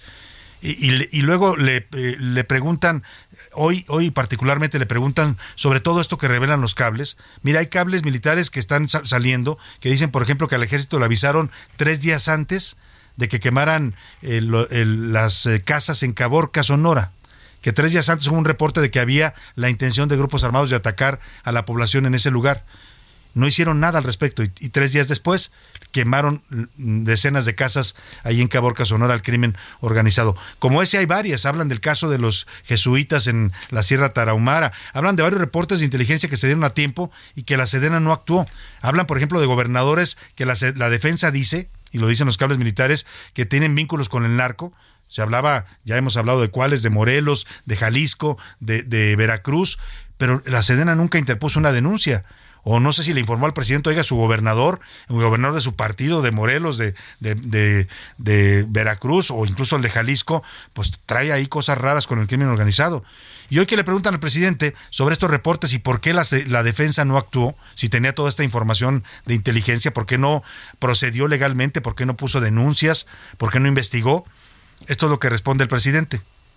Pues es que quisieran pues que este les ayudáramos a hacer el caldo gordo tratando el tema, que fue un rotundo fracaso. ¿Se acuerdan? ¿El hackeo? Sí, en general. Pues quisieran que siguiéramos hablando de eso. No, que se apliquen y que busquen otro asunto. Ya eso no. O sea, el presidente dice que, o sea, el presidente lo ubica así como un tema de contra su gobierno, pero al final es información pública y son reportes oficiales, son reportes de inteligencia militar, presidente. Y claro que su gobierno tiene que explicar por qué no actuaron, por qué no hicieron nada, por qué no evitaron masacres, si los alertaron a tiempo. ¿O por qué no intervinieron en estados donde los gobernadores presuntamente, según sospechaba la Sedena, tenían vínculos con el narcotráfico? A todo eso el presidente dice no, no les vamos a hacer el caldo gordo y no voy a contestar. Como si no fuera información que surgió de su gobierno, de la Secretaría de la Defensa Nacional, como si la estuvieran inventando los medios. Los medios solo la difunden. ¿Por qué? Porque no, no invirtieron en ciberseguridad y le robaron y le hackearon y le sacaron toda la información a la defensa. Pero así se desentiende el presidente ¿eh? de temas tan graves tan graves como es la negligencia en que han incurrido en su gobierno, al no actuar a tiempo ante avisos, ante avisos de inteligencia sobre que iba a haber ataques a población civil de parte del crimen organizado. No hicieron nada. Y hoy cuando le preguntan al presidente por qué no actuaron, dice, pues no les vamos a hacer el caldo gordo. A ese nivel estamos ya con el presidente totalmente pues eh, desentendido de su responsabilidad pública para con los mexicanos. Vámonos a otro tema. Le platicaba que el programa piloto de la SEP, este que causó tanta controversia, que iba a empezar a aplicarse a partir de este 29 de octubre en mil escuelas del país. Dijeron que era un plan, una fase piloto para ver cómo funcionaba o sea, iban a suar a los niños de conejillos de indias, pues, en algo que ni ellos tienen claro todavía cómo va a funcionar, y que después entonces ya lo iban a ampliar a todo el sistema y le iban a hacer las correcciones necesarias. Una juez federal, ante quejas que interpusieron organismos como mexicanos, eh, mexicanos primero, que defienden el derecho a la educación, pues dijo que no, que no se podía implementar un plan que ni siquiera las autoridades sabían bien a bien en qué consistía, después de que la secretaria de Educación dijera pues que no sabía cómo les iban a enseñar matemáticas a los niños en este nuevo plan. Frida Valencia, cuéntanos de esta decisión que toma la juez y que frena la aplicación de este plan de estudios, nuevo plan de estudios en la SEP. ¿Qué tal Salvador? Te saludo con muchísimo gusto en este miércoles y hoy te comento que la Secretaría de Educación Pública aplazó la aplicación del programa piloto del Plan de Estudios para Preescolar, Primaria y Secundaria debido a las suspensiones emitidas por dos jueces federales el pasado 12 de octubre. Durante la reunión nacional de autoridades educativas estatales, la titular de la dependencia, Leticia Ramírez, indicó que la SEP ya interpuso los recursos previstos en la ley, de los cuales se espera pronta resolución, misma que será del conocimiento oportuno de todas las autoridades educativas, así como de los involucrados. No obstante, detalló que aunque se suspende el programa piloto de manera temporal, la formación para docentes sobre el plan de estudios se realizará conforme a lo establecido en el calendario. Ramírez Amaya indicó que es una medida temporal y se da en respeto al Estado de Derecho. Sin embargo, dijo que esto no representa la renuncia de la SEP a la defensa legal correspondiente. La estrategia que busca crear una sinergia entre escuela y comunidad estaba contemplada para aplicarse en al menos 30 escuelas de cada entidad este 29 de octubre. Sin embargo, ahora está sujeta a la designación de las autoridades correspondientes. Hasta aquí mi reporte, Salvador. Regreso contigo. Bueno, gracias Frida Valencia. Pues ahí está, frenón a este eh, programa educativo de la SEP en eh, escuelas eh, de manera piloto, dice la juez, que tienen primero que afinarlo bien, saber qué es lo que van a hacer con los niños y entonces después, una vez que el plan esté perfectamente organizado, estudiado y conocido por los padres de familia y por los niños, entonces ya se podrá implementar. Vamos a platicar de otros temas importantes. Le hemos venido platicar, conversando con usted sobre esta, este ejercicio que está haciendo el PRI a partir del pasado lunes, le han titulado Diálogos por México y son foros donde el PRI invita en su sede nacional a destacados militantes, varios de ellos ya con intenciones abiertas que lo han expresado antes y algunos lo han hecho ahí en ese foro de competir por la candidatura presidencial priista para la presidencia de la República. Es interesante el ejercicio, los medios eh, y los analistas lo han visto como una especie de pasarela. El PRI inventó esto de las pasarelas de presidenciales en el pasado, cuando era el partido único y el partido de Estado. El ejercicio que vemos hoy tiene algunas reminiscencias del pasado, pero por supuesto estamos hablando de un partido que ya no es el partido de Estado ni el partido poderoso, que ya no gobierna a la mayoría de los mexicanos, y en ese contexto se está dando esta participación. Entre los que han desfilado en este ejercicio está Enrique de la Madrid, él es eh, fue secretario de Turismo en el gobierno de Peña Nieto, es economista, tiene una trayectoria pública acreditada y es uno de los primeros periodistas que dijeron que tenían intenciones de competir por la presidencia. Tengo el gusto de saludarlo esta tarde en la línea telefónica. Enrique de la Madrid, qué gusto, muy buenas tardes. Salvador, el gusto es mío de saludarte tía a tu auditorio. A ver, Enrique, pues ya sabíamos de tu aspiración, hemos conversado y lo has hecho público desde hace ya algún par de meses, pero ahora acudes a este foro en el PRI. ¿Qué representa este ejercicio que están haciendo los priistas y cuál es la intención, Enrique? A ver, yo creo que primero es un ejercicio valioso porque eh, es muy relevante, es muy importante que podamos todos ir expresando y la gente también escuchando pues, cuál es la visión de país que tenemos. Yo creo que en este evento Hubo personas que somos priistas, otros que son simpatizantes, probablemente no todos aspirantes, pero sí gente con prestigio y reconocimiento. Y creo que es importante de cara al país, pero en este caso, primero en el partido, pero sabemos que estamos hablándole, digamos, a la población en general, a otros partidos políticos, a los medios de comunicación, es una buena oportunidad para expresar ideas sobre la visión del país. Eso fue por lo menos lo que yo quise hacer ayer, expresar que creo en un país de clases medias. Eso no es un estatus social, sino eso es un alcanzar un nivel de vida, es salir de la pobreza extrema, es eliminar el hambre. También insisto en vivir en democracia y con libertades, porque hay otros países donde puedes pasar a las clases medias, pero vivir en una dictadura no es lo que a mí me gustaría. Y creo que entonces la idea es cómo construimos el camino para llegar ahí. Veo también con mucha preocupación, Salvador, hacia dónde va México. O sea, México al cuarto año de este gobierno, la economía sigue siendo más pequeña que la de antes del, del 2018. Cuatro millones más de pobres. Más de 136 mil, me corrigieron hoy, homicidios, ¿sí? 11 mujeres son eh, violentadas, más bien asesinadas todos los días. Pues ese no es el país, ese no es el camino por el que vamos. Entonces a veces ya noto yo una confusión en mucho de la población entre aceptación y tomar el camino que más nos conviene. Yo creo que de eso se habló ayer y creo que es un ejercicio interesante pues de cara al país, eso es un ejercicio relevante. Claro, escuchaba tu discurso de ayer ahí en el auditorio Plutarco y las calles y decías tú, como lo han dicho otros de los aspirantes, compañeros tuyos que han desfilado por este ejercicio, la mayoría de ustedes dicen el PRI necesita ir en una alianza, o sea, tienen claro que el PRI solo difícilmente podría volver a ganar la presidencia. Absolutamente, o sea, no no solamente el PRI solo, a prácticamente, yo digo, a ningún partido de la oposición le alcanza. Aunque crean que traen buenos nombres o traen buenas marcas, a nadie nos alcanza. Y eso ya de entrada marca una realidad con la que hay que actuar. Y por eso se dan las alianzas. Por cierto, alianzas que también tiene el mismo gobierno Morena hoy en el poder.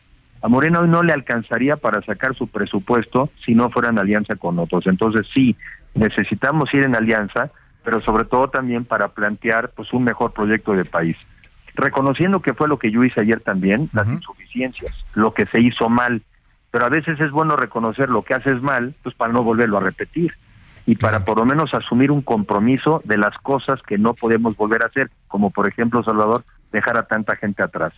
52 millones de mexicanos todavía en el año 2018 bajo niveles de pobreza. Inaceptable.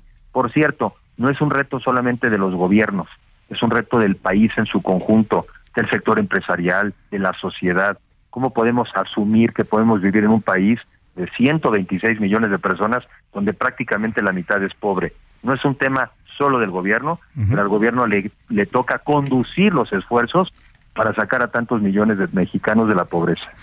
Te voy a hacer dos preguntas que tienen que ver con lo que nos comentas, con estas propuestas que tú haces, que las tienes muy claras, te las hemos escuchado, tienes experiencia política, experiencia de gobierno en posiciones públicas, pero yo te quiero preguntar, la primera, ¿cómo cómo recomponer esta alianza que se fracturó a partir de lo que pasó en la Cámara de Diputados, de las decisiones que tomó su dirigente Alejandro Moreno Cárdenas. El PAN y el PRD hablan de una eh, alianza en pausa y los vemos ya coqueteando más con MC que con, que con una alianza con el PRI.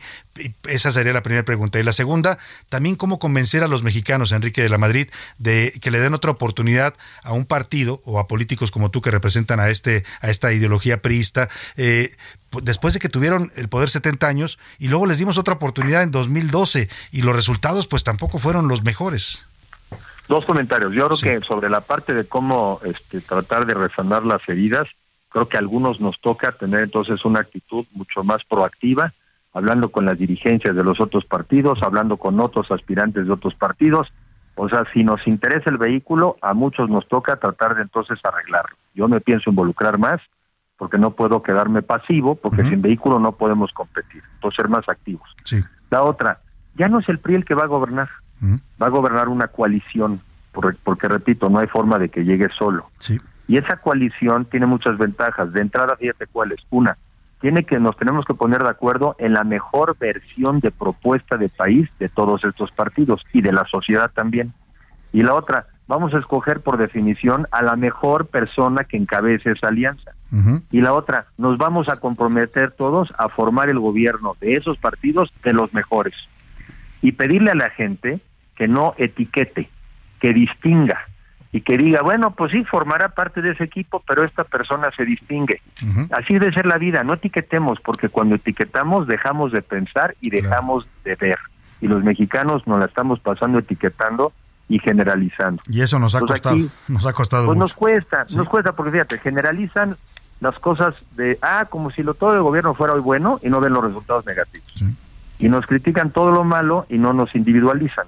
También ayer hice dos reflexiones sobre las cosas buenas que hizo el PRI, ya están lejos, pero son buenas y que, y que vuelven a la memoria. Una, pasamos del gobierno de los caudillos a las instituciones. No nos vaya a pasar ahora de regreso otra vez. Con los militares, ¿no? Y ahora los, y pasamos del gobierno de los civiles a los militares. No nos vayan a regresar. Dos, está lejos, pero lo pongo como ejemplo y voy a escribir de eso y voy a estudiar más. El milagro mexicano que fuimos capaces de hacer los mexicanos encabezados por el PRI desde entonces, de que la economía creció, fíjate, increíble. Fue el cuarto país que más creció en el mundo, tan solo debajo de Japón, Corea del Sur y Singapur. Si pudimos como mexicanos, ¿por qué no lo vamos a volver a hacer? Y tercera, en la peor crisis después de un gobierno de tendencia populista, priista, como populistas son los de que hoy gobiernan, después de la peor crisis, México se incorporó al mundo, a la globalidad y al TLC. Eso también lo hizo el PRI. Entonces, bueno, pues como todo, hay malas y hay buenas. Entonces, vamos como mexicanos a analizar más y esa es la oportunidad que yo pido, que analicen en lo individual. Nadie pide un cheque en blanco. Lo que uno está pidiendo es que analicen la experiencia individual y la trayectoria en mi caso personal. Te hago dos preguntas para finalizar esta plática, Enrique. Eh, la primera, tu apellido de la Madrid es un apellido que remite pues a un presidente de la República. ¿Ese lo ves hoy como una ventaja o como una desventaja? Te lo pregunto. El segundo. Pues mira, ¿qué te puedo decir, Salvador? Es lo que es. Yo, yo me siento muy orgulloso de mi familia y me siento muy orgulloso de lo haber vivido lo que le tocó a mi papá, que fue sacar a un país que no se le hundiera, como él decía, que no se le deshiciera entre las manos, y cambió de rumbo, sobre todo incorporándola a la globalidad. Esa labor que no está muy bien entendida le dio origen al México de hoy, al que camina, por cierto, al mundo de las exportaciones. Sin duda. ¿Cuál era la segunda? La segunda tiene que ver con eh, un, algo que preguntábamos ayer, eh, bueno, el lunes que empezó este ejercicio a nuestro público. Eh, le preguntábamos cómo veían al PRI en esta nueva pasarela, en este, en este ejercicio que están haciendo. Y un porcentaje importante, 32%, decían que el PRI ya está muerto y que nadie le ha avisado eso, lo que comentaba la gente. Y otro pues, decía que eso, el PRI solo puede ir en alianza, lo que tú ya aceptaste. Y el 13% que nunca votarían por tu partido. ¿Qué piensas tú cuando dicen el PRI ya es un partido del pasado? Bueno, pues que no están enterados porque cuando tú ves las encuestas, y es, a ver, lo que es un hecho, y eso hay que reconocerlo, es que el PRI ha venido cayendo evidentemente en aceptación, no hay duda. Y dos, quizás es el partido que tiene más rechazo también. Pues ahí con eso, ahí con eso, tiene cuando menos en muchas encuestas entre un 15 y un 18% de votación. Entonces, para el 18% de la población en México no está muerto. Hay mucho priismo, a ver, y eso también es una cosa injusta. ¿En qué sentido?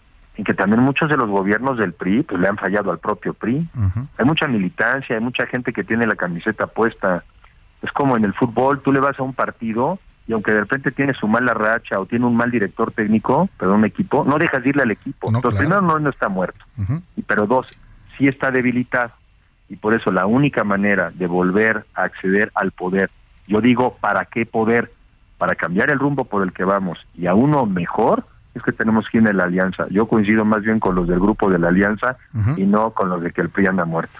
Bueno, pues ahí está Enrique de la Madrid, aspirante a la presidencia de la República por el PRI, y estaremos muy atentos a esto que ya eh, está abierto y que está haciendo este ejercicio, pues para que conozcamos, como dices tú, a los personajes, a las trayectorias y valoremos más allá de aversiones o fobias políticas. Te agradezco, Enrique, un gusto saludarte y platicar contigo.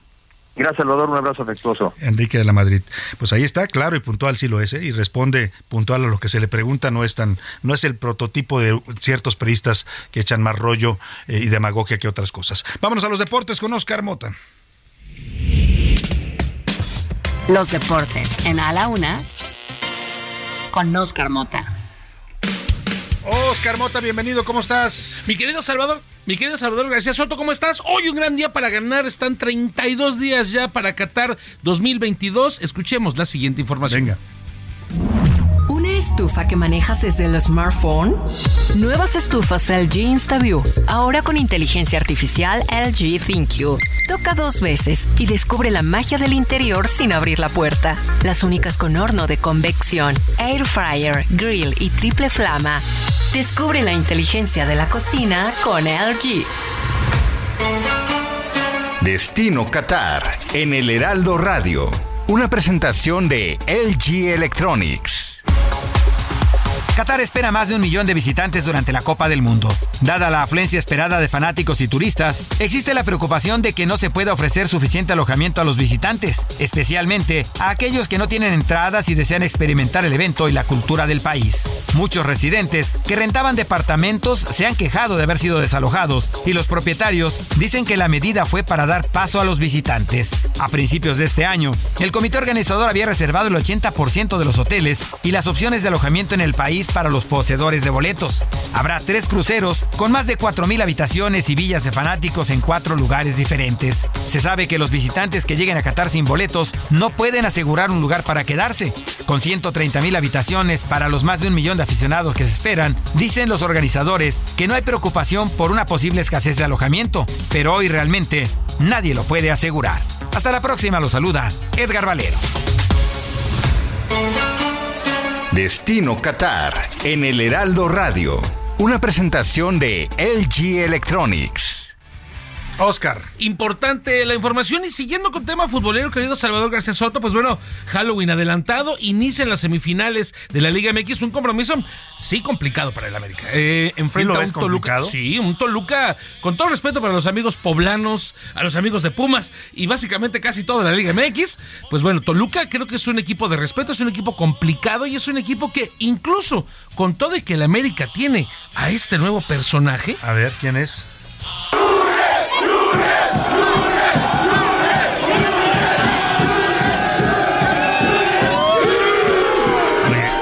Quiere ser presidente de la República, bueno, dice Jürgen Ya Damm. se cree hasta Cristiano Ronaldo. Entonces, o sea, ya, ya anda festejando con el show de Cristiano Ronaldo. Pero bueno, apuntamos a que puede ser un partido interesante. 9-6 de la noche. Entonces, vamos a ver cómo le va a la América. Tengo que platicarte rápido también temas de béisbol. porque Y aquí tú me darás eh, la información con respecto a quién ya no se le hizo el, el pronóstico que había dado. Ayer califican los Yankees ya a la final de conferencia. Se van a enfrentar, en este caso, eh, al equipo de los Astros de Houston. Y del otro lado van a jugar los Phillies contra los Padres de San Diego. De esos cuatro saldrán los dos que van a disputar la Serie La Mundial. Serie Mundial. Entonces, los que se nos fueron. Los pues, Dodgers. Los Dodgers. Sí, la, la, la- Y alguien ya no la la gran serie que quería el presidente Dodgers. Un año más. Yankees, pues ya no. Podremos lanzar la quiniela. ¿Se terminará el sexenio sin poder ver un Yankees Dodgers? Bueno, buena pregunta. Podría ser, ¿no? Muchas gracias, Oscar Oye, Mota. Mañana tendremos completa la entrevista con Donovan Carrillo que ya realizó Oscar Mota. Mañana la escucharemos con más tiempo. Gracias, Oscar. Oye. Nos vamos a la pausa. Le agradezco que nos haya acompañado. Lo voy a dejar con los 20 segundos de la nueva canción de Shakira que ya se estrenó ayer y que se la dedica a Piqué. Usted va a entender por qué. Que pase una excelente tarde. Provecho. Aquí lo esperamos mañana a la una. Fue culpa tuya y tampoco mía. Fue culpa de la monotonía. Nunca dije nada, pero me dolía. Yo sabía que esto pasaría. Por hoy termina A la Una con Salvador García Soto. El espacio que te escucha, acompaña e informa. A la Una. Con Salvador García Soto.